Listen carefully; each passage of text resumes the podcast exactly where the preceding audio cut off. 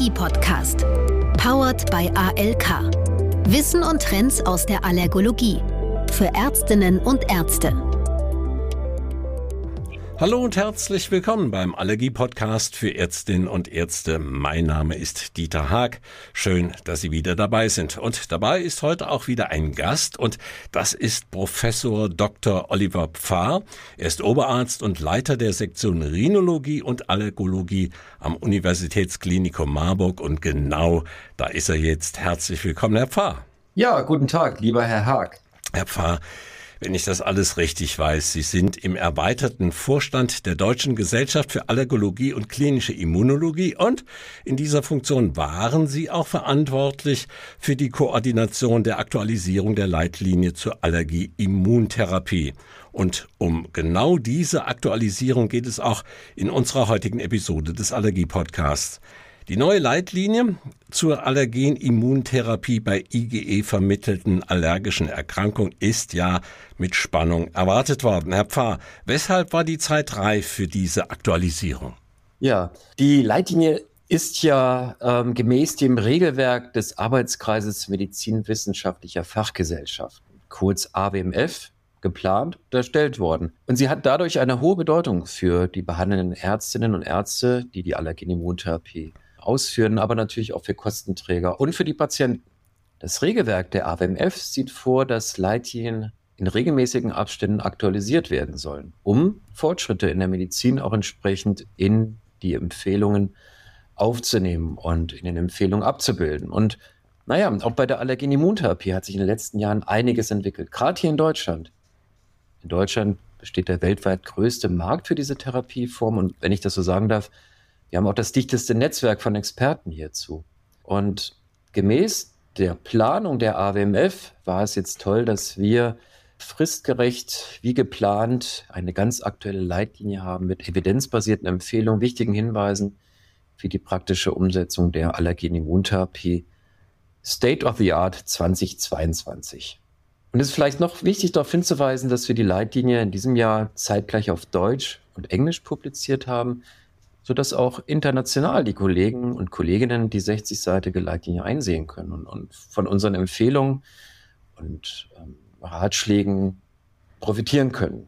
Und dementsprechend hoch war auch die Downloadrate der Leitlinie seit dem Erscheinen am 8. September. Wir haben ja die Leitlinie zeitgleich mit dem Beginn des Deutschen Allergologenkongresses online publiziert. Und wir haben gesehen, dass auch die englische Version seitdem also hohe Beachtung findet.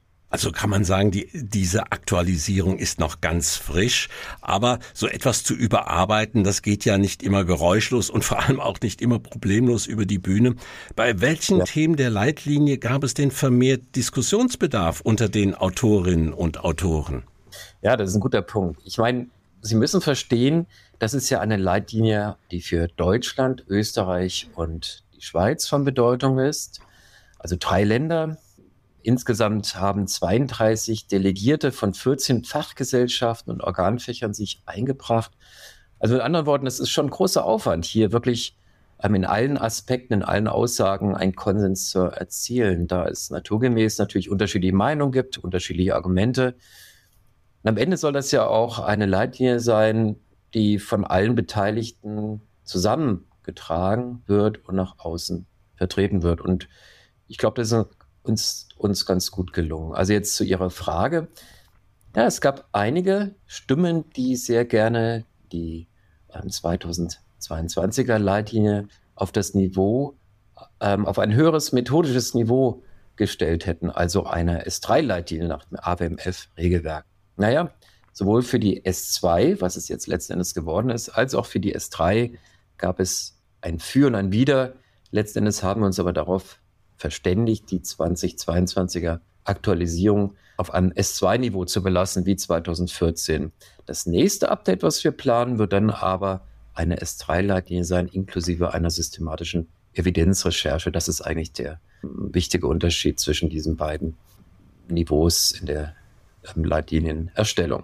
Wir hatten aber auch einen hohen Konsens bezüglich praktischer Empfehlungen für den täglichen Einsatz der IT. Ich denke, dieser Aspekt ist wirklich sehr wichtig und unterscheidet die aktuelle Version von der Vorgängerversion. Wir haben Checklisten für die Durchführung der SKIT und für die Durchführung der SLIT, das heißt die sublinguale Immuntherapie, sowie praktische Empfehlungen zur Adherenzsteigerung, also Patienteninformation, Patientenedukation. Das ist ein ganz wichtiges Element der Allergenimmuntherapie.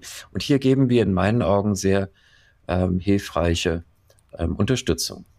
Also es wurde viel diskutiert, letztlich ist aber ein Kompromiss gefunden worden und das Werk ist veröffentlicht und diese neue Leitlinie, die empfiehlt ja jetzt durchweg Produkte, deren Wirksamkeit mit klinischen Studien belegt ist. Inwiefern unterscheidet sich diese neue Leitlinie denn von ihrer Vorgängerin, die ja immerhin schon aus dem Jahr 2014 war? Also generell ist zu sagen, dass wir die Empfehlung für eine produktspezifische Einzelbewertung fortgeführt haben. Die klare Empfehlung bzw. Betonung von Präparaten, spezifischen Unterschieden ähm, hat ja schon 2014 einen ganz neuen Benchmark gesetzt und ähm, in den Folgejahren haben sich andere Leitlinien international, wie zum Beispiel die Leitlinien der Europäischen Akademie für Allergologie und klinische Immunologie, EAC, ähm, haben sich hieran orientiert. Also ein absolutes Novum bereits 2014 war die begleitende Online-Tabelle, die die Leitlinie begleitet, die präparatespezifische Unterschiede auf einen Blick darstellt und ein wichtiges Instrument für die Behandlerin, den Behandler darstellt, das richtige Medikament, das richtige IT-Produkt auch anzuwenden. Und das heißt unter Beachtung des Zulassungsstatus in Deutschland und der Studienlage zu den Einzelprodukten.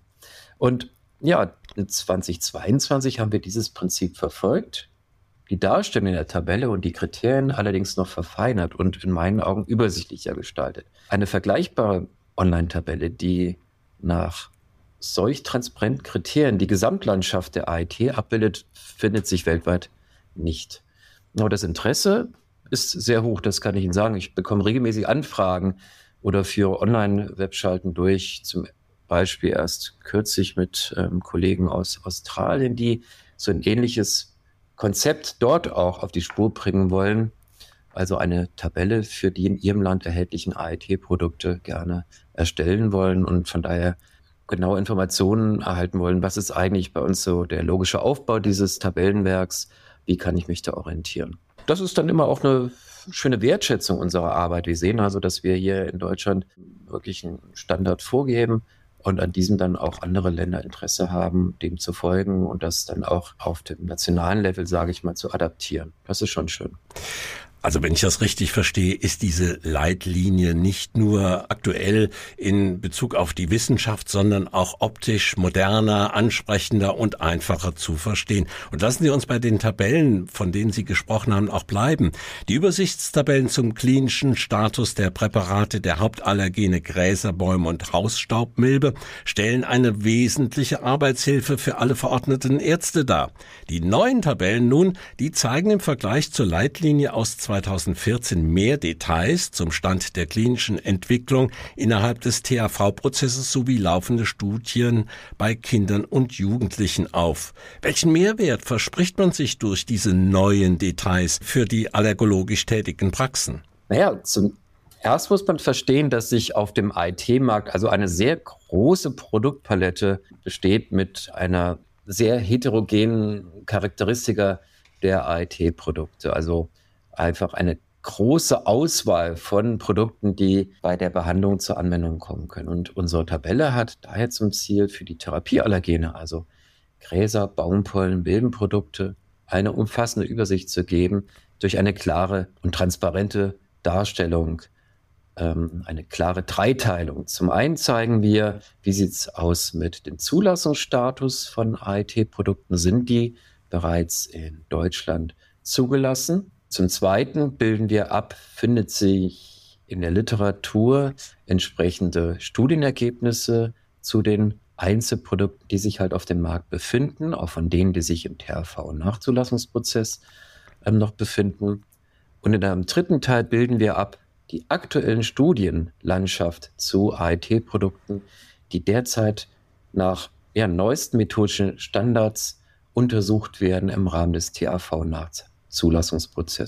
Also diese ja, erlauben Sie mir den Ausdruck Dreifaltigkeit, erlaubt den Ärzten eine gute Orientierung für die tägliche Routine. Eine gegenüber 2014 noch nicht erwähnte Änderung ist, dass wir die AIT-Produkte nicht mehr nach Applikationsform getrennt auflisten, also subkutane und sublinguale Präparate gesondert listen, sondern alle Produkte der jeweiligen drei Allergengruppen alphabetisch untereinander führen. Das erklärt sich aus der Tatsache, dass wir eben keine grundsätzlichen Unterschiede mehr sehen zwischen Applikationsrouten für die Therapieallergene, also Spritzentherapie im Oberarm oder sublingual in Form von Tropfen oder Tabletten unter die Zunge. Aber wir sehen große Unterschiede zwischen den Einzelprodukten und das wollen wir halt ganz klar herausstellen. In mhm. diesem Zusammenhang möchte ich noch gerne darauf hinweisen, dass die Online-Tabellen, die ich jetzt auch schon genannt habe, regelhaft aktualisiert werden. Ja, wenn es zum Beispiel zur neuen Zulassung kommt, wenn neue Studienergebnisse publiziert werden oder IT-Produkte sogar vom Markt verschwinden, auch das kann ja passieren. Von daher erfüllt diese Tabelle ähm, in unseren Augen ganz klar das ähm, Prinzip einer Living Guideline, also ein Konzept, welches auch von der AWMF für Leitlinien-Projekte favorisiert wird.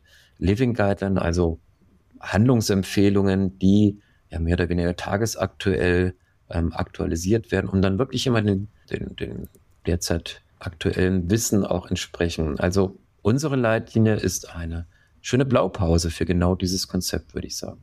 Nicht mehr ersichtlich sind dagegen Details und Parameter zum Ausmaß und zur Qualität der Wirksamkeitsstudien. Andererseits weisen sie unter den Tabellen darauf hin, dass die Studienqualität sehr heterogen ist. Was bedeutet diese Heterogenität für den Praxisalltag und vor allem wie können bzw. wie sollen sich denn Ärztinnen und Ärzte hier orientieren? Naja, ich habe ja schon gesagt, es gibt einen großen Markt, es gibt eine große Palette von AIT-Produkten und es ist uns sehr wichtig, darauf hinzuweisen, dass die hier aufgeführten Studien, die sich hier in der Tabelle finden, ja, heterogen sind bezüglich ihrer Studienqualität. Teilweise finden sich hier Ergebnisse von Studien, die schon vor Jahrzehnten erfolgt sind und die nicht den Standards entsprechen, die wir in aktuelleren Studien finden, also 2020, 2021, 2022. Diese Studien wurden auf einem ganz anderen Qualitätslevel durchgeführt als Studien in den 70er, 80er Jahren. Und das sind schon sehr wichtige Informationen für die Anwender beziehungsweise für die Verordner. Aber Unterschiede in der Qualität der Produktbewertung in Studien heißt ja nicht, dass Produkte, die in älteren Studien untersucht worden sind, per se schlecht sind. Es findet sich aber auch in diesem Tabellenwerk Hinweise auf Produkte, die überhaupt nicht in klinischen Studien untersucht worden sind.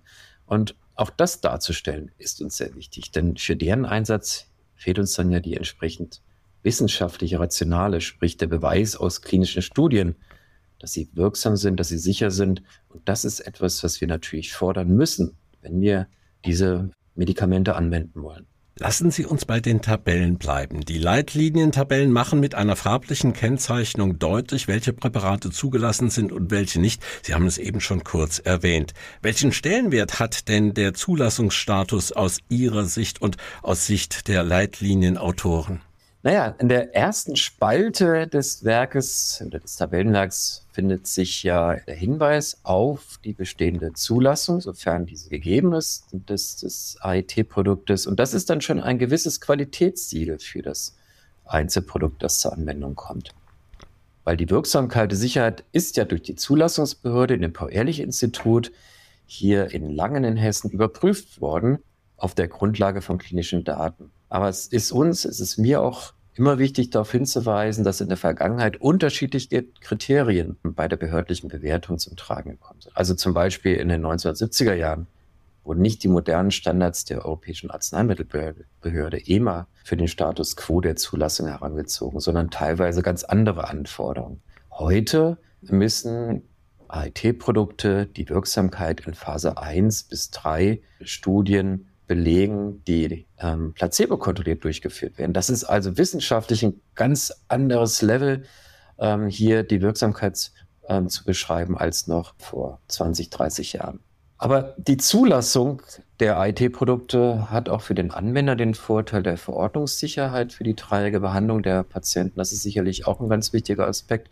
Bereits zugelassene Produkte können nicht von Seiten des Paul-Ehrlich-Instituts vom Markt genommen werden, es sei denn, es finden sich regelhaft Hinweise auf Nebenwirkungen. Das ist aber für die etablierten Therapien nicht zu erwarten. Und noch ein wichtiger Aspekt zu der Zulassungsstatus ist folgender. In der im September diesen Jahres aktualisierten Rahmenvorgabe Arzneimittel, die vom GKV Spitzenverband und der Kassenärztlichen Bundesvereinigung vereinbart worden ist, wird der Einsatz von zugelassenen Therapieallergenen bei Neueinstellungen der AIT sogar regelhaft empfohlen. Also für jeden, der sich an dieser Rahmenvorgabe orientieren möchte, ist diese Information in der ersten Spalte über den Zulassungsstatus sicherlich wichtig. Aber ich denke, genauso wichtig ist auch die zweite Spalte, nämlich der Hinweis auf die klinische Dokumentation in Studien. Also konkret, welche Studien haben überhaupt die Sicherheit und Wirksamkeit herausgestellt und wann wurde diese Studie publiziert?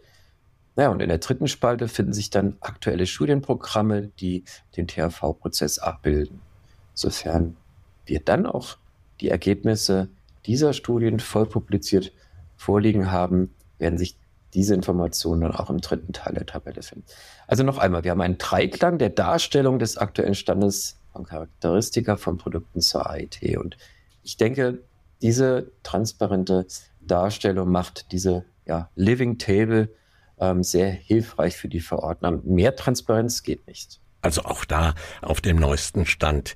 Die sublinguale Allergenimmuntherapie weist gemäß der Leitlinientabellen den Großteil der Nachweise für Kinder und Jugendliche bei der AIT auf. Aber welchen Stellenwert ordnen Sie in der Leitlinie und auch ganz persönlich der SLIT bei der Behandlung von Kindern und Jugendlichen zu? Also in der Tat liegt die Mehrzahl der zugelassenen Präparate für Kinder für die sublinguale Therapie vor, die SLIT. So findet sich auch eine gute Evidenz für die Wirksamkeit und Sicherheit von Hochdosis-Tabletten, beispielsweise für Kinder und Jugendliche mit einer Gräserpollenallergie. Auch für Jugendliche mit einer Milbenallergie liegen Daten und die Zulassung für SLIT-Tabletten vor. Aktuell werden aber auch Zulassungsstudien für Birken- oder milbenallergische Kinder durchgeführt, an denen wir auch beteiligt sind. Nochmal, sobald die Studienergebnisse in Publikationen vorliegen, finden sie sich dann auch in der Tabellendarstellung. Aber ich möchte auch darauf hinweisen, dass es auch für die Präparate zur subkutanen Immuntherapie bereits Zulassungen für Kinder und Jugendliche vorliegen. Zusammenfassend gehe ich davon aus, dass sich zukünftig noch mehr zugelassene AIT-Produkte auch für Kinder finden werden. Allerdings sind Kinderstudien ja methodisch generell schwieriger durchzuführen als Studien an erwachsenen Patienten. Ich denke, es ist aber extrem wichtig, dass auch allergische Kinder zukünftig das Recht haben, evidenzbasiert, also wirksame Produkte zu erhalten. Wir Disku Experten diskutieren noch, wie diese Kinderzulassungsstudien methodisch idealerweise aussehen sollten. Abschließend noch die, wie ich meine, wichtige Frage, welche Punkte sollte das medizinische Fachpersonal aus diesem Leitlinien-Update vor allem berücksichtigen? Also wo ist ja vor allem der Nutzen und auf was wird Wert gelegt? Also ich denke, ähm, es sollte vor allem berücksichtigt werden, dass die Indikationsstellung für den Einsatz der AIT genauso erfolgt, wie wir es in der Leitlinie empfehlen. Hier hat man einen klaren Standard, an dem man sich orientieren kann.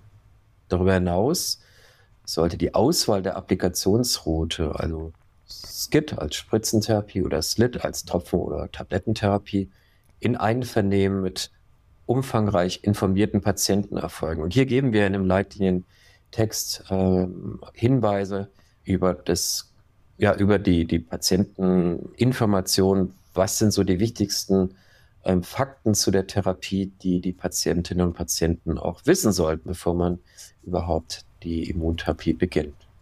Dann ist mir immer ganz wichtig, die Auswahl des Produktes nach einer produktspezifischen Bewertung durchzuführen. Hier die Orientierung an den Living Tables, da haben wir ja vorhin schon drüber geredet. Und es ist wichtig, dass wir Patienten einbinden in die Planung, aber auch in die Durchführung der Immuntherapie, um die Adherenz zu erhöhen, also die Therapietreue, eine hohe Therapietreue zu gewährleisten. Auch hierzu geben wir im Leitlinientext einige Empfehlungen, denn natürlich funktioniert eine Allergen-Immuntherapie nur dann gut, wenn der Patient regelmäßig zum Arzt kommt, wenn er regelmäßig die Spritze erhält, beziehungsweise täglich auch die sublinguale Immuntherapie durchführt, dann ohne dass der Arzt dahinter steht und guckt und sagt, ja, hier, bitte denk wieder dran. Also mit anderen Worten, die Therapietreue, die Adherenz spielt eine ganz wichtige Rolle. Ähm, und deswegen haben wir hier ähm, besonderen Schwerpunkt gelegt, äh, wie können wir diese optimieren. Natürlich ist es auch wichtig, die Fach- und Gebrauchsinformation zu berücksichtigen, wenn ich die Allergen-Immuntherapie anwende. Das ist auch nochmal wichtig darauf hinzuweisen. Wir bieten eine Orientierung auf höchstem wissenschaftlichen Niveau, aber die Leitlinie ist im medizinrechtlichen Sinne keine ja, medikolegale Richtlinie. Und ähm, wir wollen Orientierung bieten, aber es ist immer auch sehr wichtig, dass die Kollegin, der Kollege, der die Allergen-Immuntherapie macht, hier eine Fachexpertise hat, ähm, die Fachgebrauchsinformationen berücksichtigt und so weiter. Und die wichtigste Message ist eigentlich, die Allergen-Immuntherapie überhaupt anzuwenden und durchzuführen. Wir haben noch gar nicht erörtert, dass die ja die einzig kausale Therapieform ist, die wir haben. Das heißt, mit dieser Therapieform kann das zugrunde liegende, ja, fehlgeleitete Immunsystem umerzogen werden. Und das kann die reine Pharmakotherapie nicht, zum Beispiel Tabletten oder Sprays. Die wirken gegen die momentane Symptomatik, aber der Grund, warum es bei den Patienten immunologisch gesteuert zu diesen allergischen Reaktionen und Symptomen kommt, die werden natürlich durch diese reine Pharmakotherapie überhaupt nicht irgendwie behandelt. Deswegen ist es wichtig, dass die Patienten wissen, es gibt die Allergen-Immuntherapie. Sie ist eine krankheitsmodifizierende Therapieform bei Allergikern. Und es ist wichtig, das nach außen zu tragen. Zum Beispiel mit dem Podcast jetzt. Also die Awareness, das Wissen, dass es diese Therapieform überhaupt gibt, ist wichtig und kann eigentlich gar nicht genug betont werden. Denn Patienten suchen teilweise natürlich noch paramedizinische Ansätze, zum Beispiel im Internet. Gucken Sie mal, was sich da an vielen Falschinformationen findet für die Behandlung von allergischen Patienten. Äh, da findet sich Eigenurintherapie, Wünscherouten, Pendeln und so weiter. Teilweise teure Verfahren, die die Patienten selbst zahlen müssen, da die gesetzlichen Krankenkassen die Therapie aus gutem Grund halt eben nicht übernehmen oder die Therapiekosten. Und da müssen wir ganz klar äh, mit Informationskampagnen dagegen steuern und das ist die wichtigste Aussage des Podcasts heute.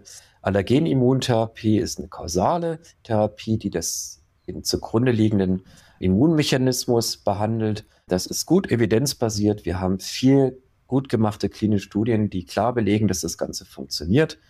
Und das sollten auf jeden Fall die Hörer mitnehmen. Das ist mir eine ganz wichtige Message. Herr Pfarr, das wäre fast ein wunderschönes Abschlusswort, ein schönes Schlusswort gewesen. Aber erlauben Sie mir, eine Frage muss ich Ihnen noch stellen. Ich höre ja raus, Sie sind schon ganz stolz, dass die Veröffentlichung jetzt über die Bühne gegangen ist, sage ich mal salopp. Aber wer Sie ja kennt, der weiß, bei Ihnen stehen bestimmt schon neue Projekte an. Was können Sie uns und was dürfen Sie uns verraten, woran Sie momentan aktuell arbeiten? Ja, das mache ich gern. Ich sag mal, ich sag mal, nach der Leitlinie ist vor der Leitlinie. Ähm, wir planen jetzt auf europäischer Ebene der EAACI, das sind also die europäischen Allergologen. Ähm, da bin ich auch ähm, im Vorstand. Verschiedene Leitlinienprojekte, so auch zur Allergenimmuntherapie. Und gerade die AIT-Leitlinien der EAACI koordiniere ich im Verbund mit anderen Experten in Europa. Und diese Leitlinien werden formal methodisch ähm, eine sehr hohe Qualität aufweisen. Das wird so die Arbeit der nächsten Jahre sein. Ähm, die Basis wird eine systematische Evidenzrecherche sein, dann ähnlich dem von mir eingangs schon genannten S3-Leitlinie-Niveau der AWMF. Aber auch die deutschsprachige AIT-Leitlinie wollen wir voranbringen, weiterentwickeln. Na, es ist grob geplant, die dann 2026, 2027 formal abzuschließen, auch zu publizieren. Darüber hinaus bin ich in verschiedenen anderen ja, Taskforce-Arbeitsgruppen der RACE eingebunden im Bereich von Atemwegserkrankungen. Hm, ein Projekt untersucht zum Beispiel die Bedeutung von Placebo- und Nocebo-Effekten bei der AIT. Das ist auch sehr spannend. Ähm, was denken Sie, wie, wie hoch ist der Placebo-Effekt bei dieser Therapieform, Herr Haag? Ich sage mal, Placebo-Effekt ist nicht zu unterschätzen, 50, 60 Prozent. Ja, das ist völlig richtig. Ähm, es ist wirklich sehr hoch und das unterstreicht ja genau die Bedeutung, dass wir placebo-kontrollierte Studien auch durchführen, um festzustellen, ob das Medikament, in unserem Fall also die Allergen-Immuntherapie, auch eine gewisse Wirksamkeit für die Patienten erreichen kann. Ich denke, das ist extrem wichtig. Die Patienten haben ja Recht auf eine optimale Therapie und für ungerechtfertigte Ansätze, die ich ja vorhin gerade erwähnt habe, gibt es genau diese placebo-kontrollierten Studien nicht. Und ich finde es unethisch, meinen Patienten eine Therapie anzubieten, von der ich nicht klar sagen kann, ob diese mehr erreicht als den reinen Placebo-Effekt. Im Übrigen spreche ich ungern in diesem Zusammenhang von Placebo-Effekt und lieber vom unspezifischen Therapieeffekt.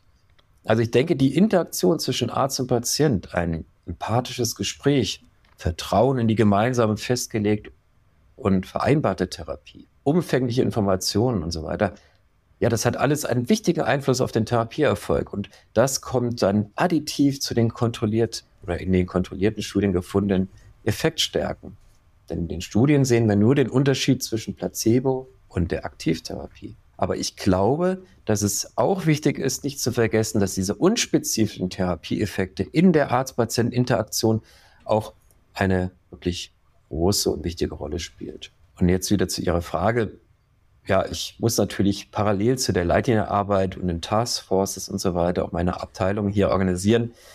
Ähm, ein Hybrid zwischen äh, Ambulanz für allergische Erkrankungen, für Atemwegserkrankungen und dem Studienzentrum hier vor Ort meiner Forschungseinrichtung. Es gilt also die Behandlung von den Patienten in der laufenden Sprechstunde zu gewährleisten, aber auch Studienprojekte zu realisieren, das ganze Team hier zu motivieren, Kooperationspartner zu gewinnen, etc. Das hält mich schon recht auf Trab, macht aber auch die Arbeit einer Universitätsklinik aus und mir viel Spaß.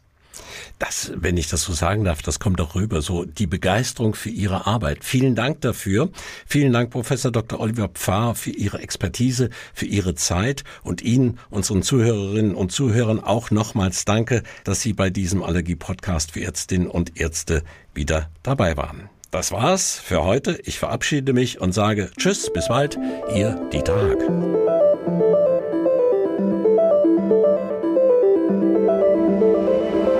Der Allergie-Podcast.